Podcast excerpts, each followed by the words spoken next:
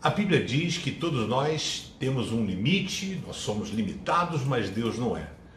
O texto de Isaías diz: Até os fortes se cansam, mas aqueles que resistem, aqueles que conseguem, aqueles que esperam, voarão alto como águia.